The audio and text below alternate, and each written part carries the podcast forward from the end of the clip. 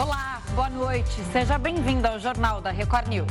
Olá, uma boa noite. Vamos aos destaques de hoje. Dólar fecha o dia em R$ 5,38, maior valor registrado em dois meses. Rússia admite erros no processo de mobilização de reservistas. Após vitória da coalizão de direita, a Itália deve ser governada por uma mulher pela primeira vez. E ainda, NASA colide espaçonave com asteroide em teste contra ameaças espaciais.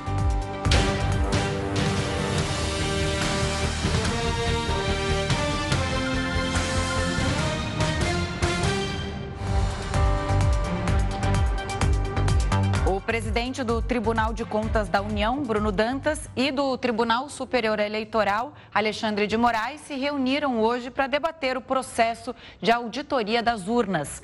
O repórter Clébio Cavagnoli tem as informações para a gente. Oi, Clébio, boa noite. Olá, boa noite, Camila, Gustavo. O presidente do TCU, Bruno Dantas, explicou ao presidente do TSE, Alexandre de Moraes, que pouco mais de 4 mil boletins de urnas nos 26 estados e também no Distrito Federal serão auditados e que o resultado dessa checagem será apresentado dentro de um mês, como já ocorreu em outras eleições. A novidade será a verificação de outros 540 boletins no mesmo dia da votação. O TCU estará de plantão durante todo o domingo. O tribunal já auditou o sistema eletrônico de votação e concluiu que as urnas são seguras. Bruno Dantas aceitou o convite de Moraes para participar de um teste de integridade das urnas e para acompanhar também a totalização dos votos no TSE. Camila, Gustavo. Obrigado, Clébio. E olha, o dólar disparou nesta segunda-feira com o dia marcado pela cautela de investidores. A moeda americana valorizou 2,5% e fechou o dia negociado a R$ 5,38. Já o Ibovespa recuou 2,33% e caiu para os 109 mil pontos. O principal índice foi impactado com a proximidade das eleições e pelo desempenho negativo das ações do setor financeiro. Sete pessoas morreram e outras 26 foram presas durante um confronto entre traficantes e policiais no Complexo da Maré, no Rio de Janeiro. Quem tem as informações sobre esse caso é o repórter Marcos Marinho. Oi, Marcos, boa noite. Oi, Camila. Oi, Gustavo. Boa noite para vocês e para todos que nos acompanham aqui na Record News policiamento segue reforçado aqui no Hospital Federal de Bom Sucesso, na zona norte do Rio de Janeiro, depois de um dia inteiro de confrontos aqui na capital fluminense. Durante uma operação da Polícia Militar no Complexo da Maré, houve um intenso tiroteio. 26 traficantes foram presos e outros sete morreram. O policiamento segue reforçado na região do Complexo da Maré. Os policiais apreenderam mais de 20 veículos que eram usados por traficantes que realizam arrastões na cidade, veículos roubados entre carros e motos. Apreenderam também fuzis e pouco mais de uma tonelada de maconha. Eu volto com vocês, Gustavo e Camila. Obrigado, Marcos. E olha, as manifestações no Irã por causa da morte de uma mulher completaram 10 dias. O jornal da Record News volta já com essa e outras informações. Estamos de volta com uma pergunta. Você pensa em comprar um apartamento direto na planta? O Heroto Barbeiro vai nos dizer se esse é um bom negócio. Heroto, uma boa noite. Dá para ganhar dinheiro com isso? Se bem que é bem, bem da verdade é que muita gente só está conseguindo comprar planta. O apartamento está só no sonho. Mas olha, Gustavo, quantos de nós, em qualquer cidade do Brasil, muitas vezes a gente passa na porta do empreendimento e tem aquele stand muito bonito, tem lugar para você estacionar o carro, tem umas plantinhas bonitas. Eu conheço um perto aqui da minha casa. Às vezes tem até drinks e, e, be é, e bebes. É. Ou às vezes encontra a gente na rua, dá um papelzinho, ó, vai lá tomar um café e tudo é. mais, ele está aqui, dá o meu nome. Nada contra, logicamente, é um empreendimento é, imobiliário. Mas vamos pensar o seguinte: o que, que me passa pela cabeça? Bom, eu vou comprar na planta, eu vou começar a pagar, e quando esse prédio ficar pronto, talvez daqui dois anos, eu posso vender. O prédio vai, vai valorizar muito mais, uh, eu vou ganhar dinheiro com isso, ou vou morar lá. Então, essas duas opções, geralmente as pessoas entram nessa. Bom, acontece o seguinte, que quando o prédio está em construção, você vai ter que pagar uma parte do empreendimento. É mais ou menos a entrada que você vai pagar no prédio. Ou seja, quando você começa a pagar o prédio de construção, a sua grana está ajudando a financiar a construção do prédio. Em vez da construtora tirar dinheiro do bolso dela, ela tira das pessoas que estão comprando e a pessoa vai lá e assina então um contrato para comprar. Bom, Qual é o problema aí? Primeiro, tem prestação. Né? E essas prestações são corrigidas pela inflação. Então a pessoa precisa tomar cuidado para saber se a prestação não vai ficar muito alta e ela não vai conseguir pagar. Segundo, tem aquelas parcelas intermediárias. Todos têm. Olha, tudo bem, você vai pagando cada seis meses, você vai pagar uma parcela intermediária. Bom, ocorre que essa parcela intermediária também tem correção. A correção é um índice que a gente fala muito pouco aqui no jornal, chamado INCC, Índice Nacional da Construção Civil. E ele sobe mais do que a inflação. Então, consequentemente, as minhas parcelas vão ficando mais caras na medida que vai passando. Então, ou eu tenho uma graninha guardada para bancar isso, ou eu tenho uma poupança, ou eu corro um outro risco. Qual é? Não vou conseguir pagar. Bom, se eu não conseguir pagar, porque veja bem, é investimento né, de médio prazo, dois anos, dois anos e meio, para eu ir morar lá ou vender. Se eu não conseguir pagar, eu chego na construtora e digo: olha, eu vou devolver o prédio, eu não consigo, a minha parte porque eu não consigo pagar. Eu vou ter que fazer um distrato do contrato. Muito bem. Quando você faz um distrato do contrato, você leva de volta mais ou menos 50% daquilo que você pagou. Só 50%? Aproximadamente 50% não consegue, não consegue mais do que isso. Então, se acontece alguma coisa no meio do caminho e eu sou obrigado a parar, se eu devolver para a construtora, eu vou perder metade do meu capital. Eu vou perder metade daquilo que eu economizei. Eu vou perder metade daquilo que eu paguei para a construtora. Por esse motivo, os especialistas nessa área dizem o seguinte: olha, se porventura acontecer uma coisa como essa, claro, a gente não quer que aconteça. Mas se acontecer, é muito melhor você vender essa, esse seu contrato para uma outra pessoa né, e que essa pessoa então assuma sua dívida e continue pagando. E você, ao invés de perder, sei lá, 50% do que você gastou, você perde aproximadamente 20%, 25%, mas não perde tudo. Então, eu acho que a gente precisa ficar bastante atento a isso, porque, logicamente, é um mercado é, interessante. Muitas vezes a pessoa precisa da casa para morar, ou muitas vezes é um empreendimento com o qual vou ganhar dinheiro, mas há todos esses percalços que as pessoas tomam muito cuidado para não chegar no meio do caminho, ter que fazer distrato e, consequentemente, perder metade daquilo que foi investido lá. Legal, Heródoto. Obrigada, viu, pela, pelo alerta aqui. Eu gostei, eu queria fazer um elogio, te achei bonito hoje, tá elegante. Gostei desse casaco. É o frio. É o frio. Um beijo, até amanhã. Okay. Obrigado. Tchau, tchau, tchau. Seguimos aqui com o nosso noticiário. As manifestações no Irã por causa da morte de uma mulher completaram 10 dias. Em Teherã, na capital do país, uma multidão se juntou às ruas para protestar contra o líder Ali Khamenei, de 83 anos. Um dos principais gritos dos manifestantes foi de morte ao ditador. Os protestos começaram há 10 dias depois que a jovem de 22 anos, Massa Amini, morreu. Ela estava sob a custódia da Polícia da Moral, que é responsável por fiscalizar o cumprimento do Código de Vestimenta para as Mulheres. A jovem foi presa por descumprir as regras que exigem o uso de um véu para cobrir totalmente o cabelo, além da proibição de calças rasgadas e roupas brilhantes. O balanço oficial aponta para 41 mortes desde o início dos atos. A maioria das vítimas é de manifestantes, mas há também casos de agentes de segurança que morreram. Grupos de defesa dos direitos humanos criticam o excesso de força por parte das forças de segurança e que teriam usado balas letais e de borracha nos protestos. Já foram mais de mil pessoas detidas em todo o país. O Comitê para a Proteção dos Jornalistas informou que 18 repórteres foram detidos até agora. O chefe da diplomacia europeia, Joseph Borrell, lamentou a resposta iraniana aos atos e chamou a reação de desproporcional e inaceitável. E as manifestações não se limitaram apenas ao Irã. Houve registro de atos nos Estados Unidos e na Inglaterra contra a morte de Massa Amini. Na capital inglesa, manifestantes e a polícia entraram em confronto. Cinco pessoas terminaram presas. E a Itália pode ser governada por uma mulher pela primeira vez na história. É o que a gente vai falar daqui a pouquinho aqui no Jornal da Record News. Estamos de volta para falar que os italianos foram às urnas. Neste fim de semana e pela primeira vez na história, uma mulher deve assumir o governo do país.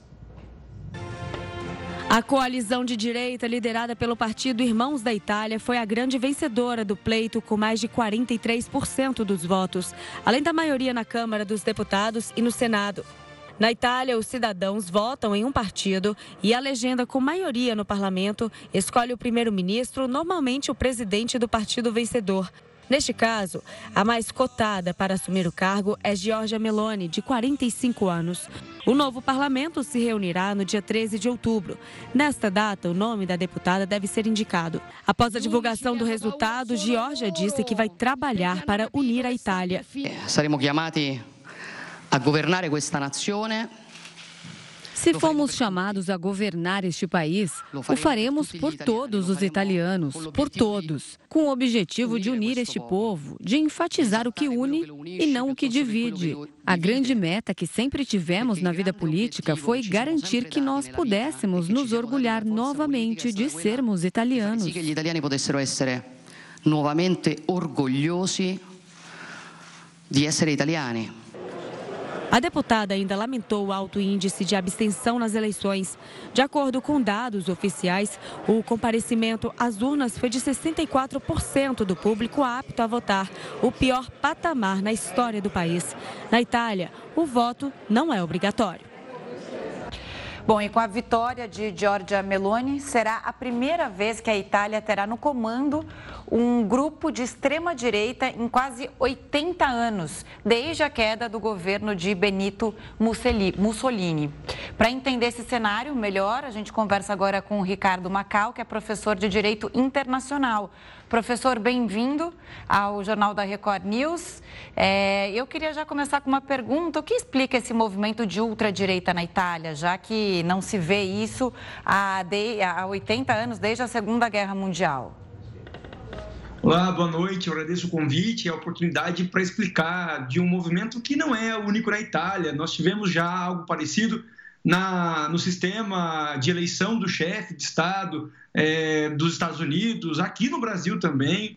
É, e não há dúvida que há uma ligação clara para a ciência política entre crises econômicas que assumiram é, estágios antes nunca enfrentados por governos democráticos e a ascensão de movimentos de extrema direita, como aconteceu na Itália agora, e, e em relação à Itália em especial, a guerra entre a Ucrânia e a Rússia teve um papel determinante nessa vitória da extrema-direita nas eleições parlamentares do, do Estado italiano.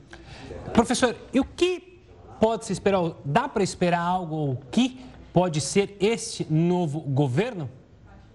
Olha, a Itália tem um sistema é, eleitoral muito complexo e muito diferente do Brasil, viu?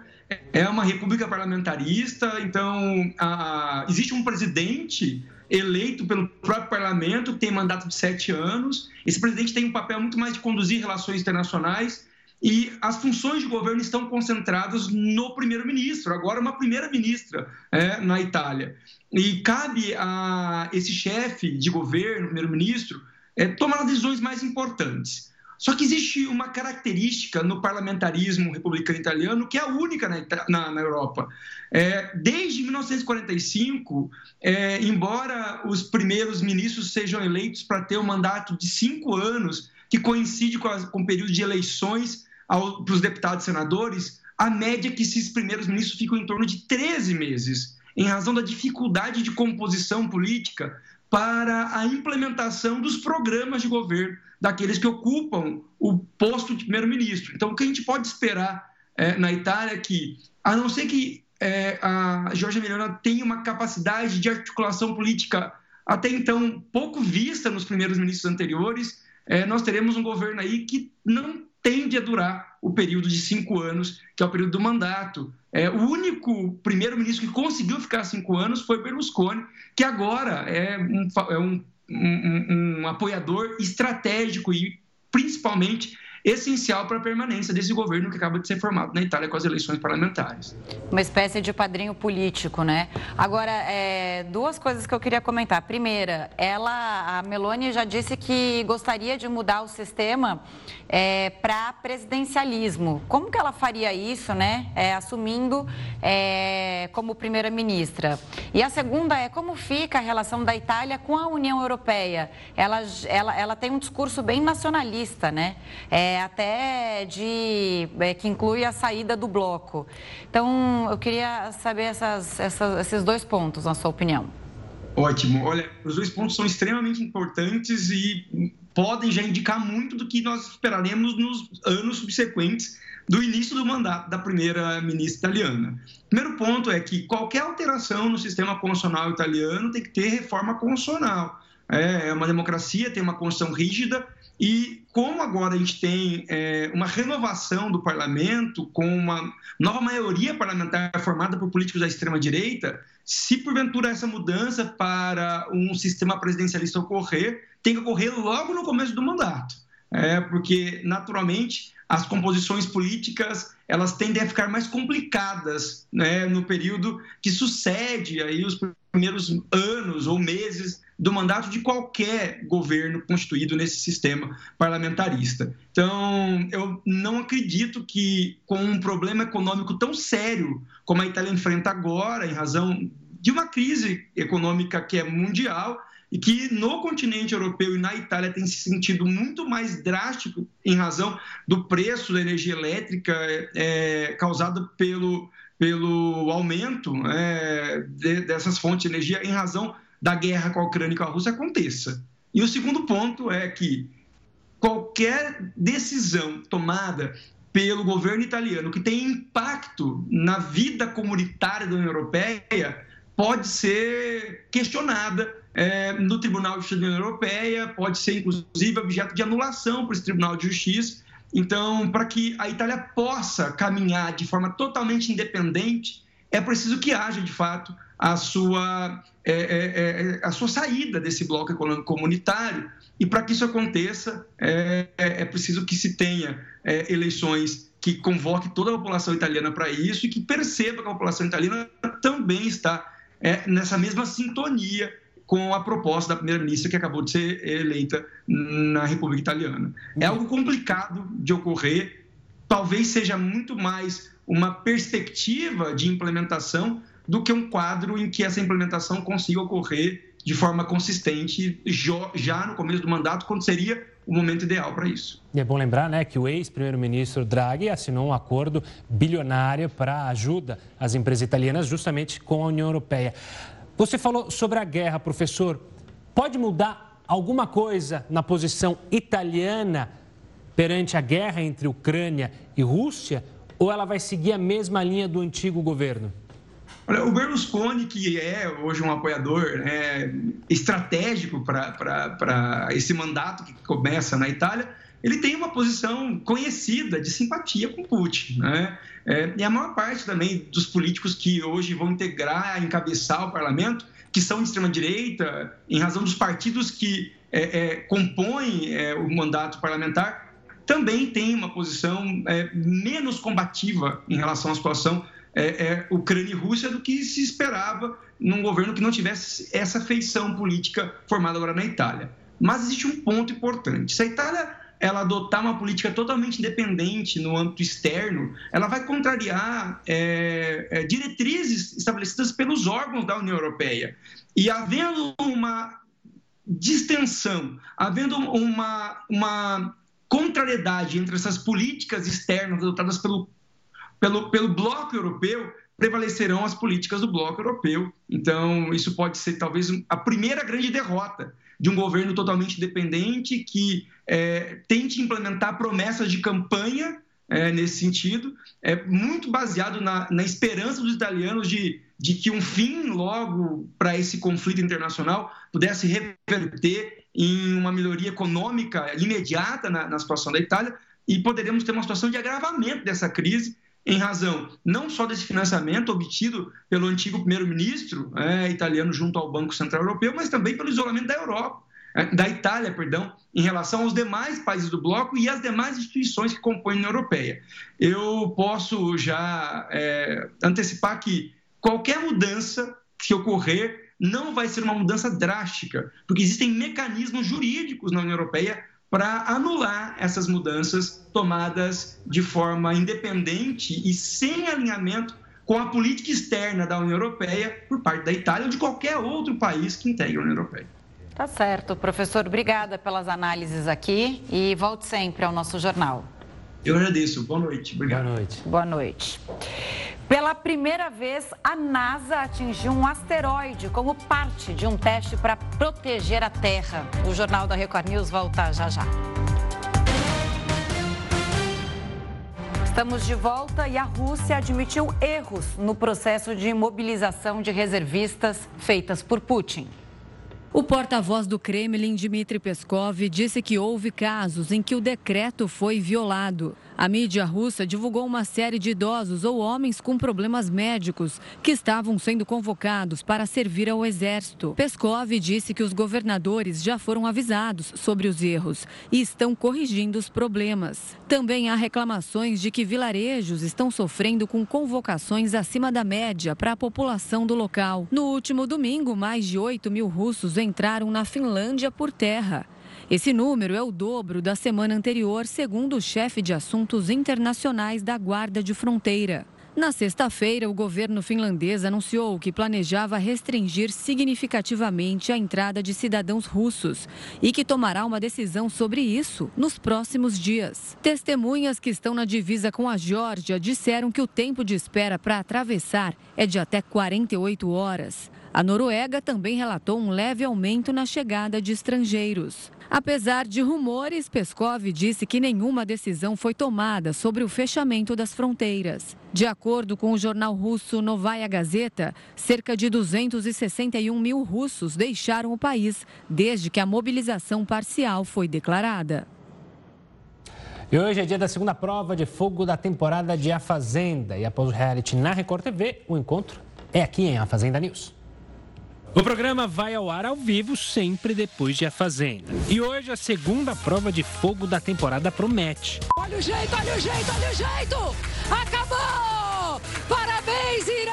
Parabéns! Com a apresentação de Fabiano Oliveira, a mesa redonda ainda vai repercutir uma dinâmica que promete esquentar o clima dentro da sede, chamada de rançômetro, em que os peões terão que dizer qual dos participantes gostam menos. E hoje quem vai comentar tudo sobre as polêmicas e a fazenda é o casal de influenciadores João Haddad e Luana Andrade, que participaram da última edição do Power Couple. Além deles, a jornalista Letícia Sena também vai fazer parte da mesa redonda. Então não perca, assim que o reality acabar na Record TV, a Fazenda News começa por aqui.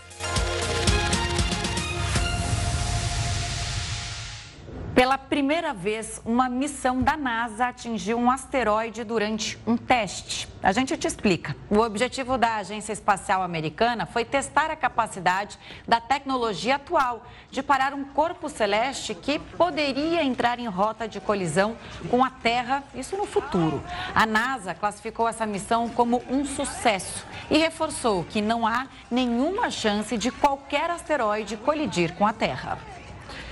O Jornal da Record News fica por aqui. Muito obrigada pela companhia. Tenha uma ótima noite e fique agora bem acompanhado com News às 10 e a Renata Caetano. Tchau, tchau.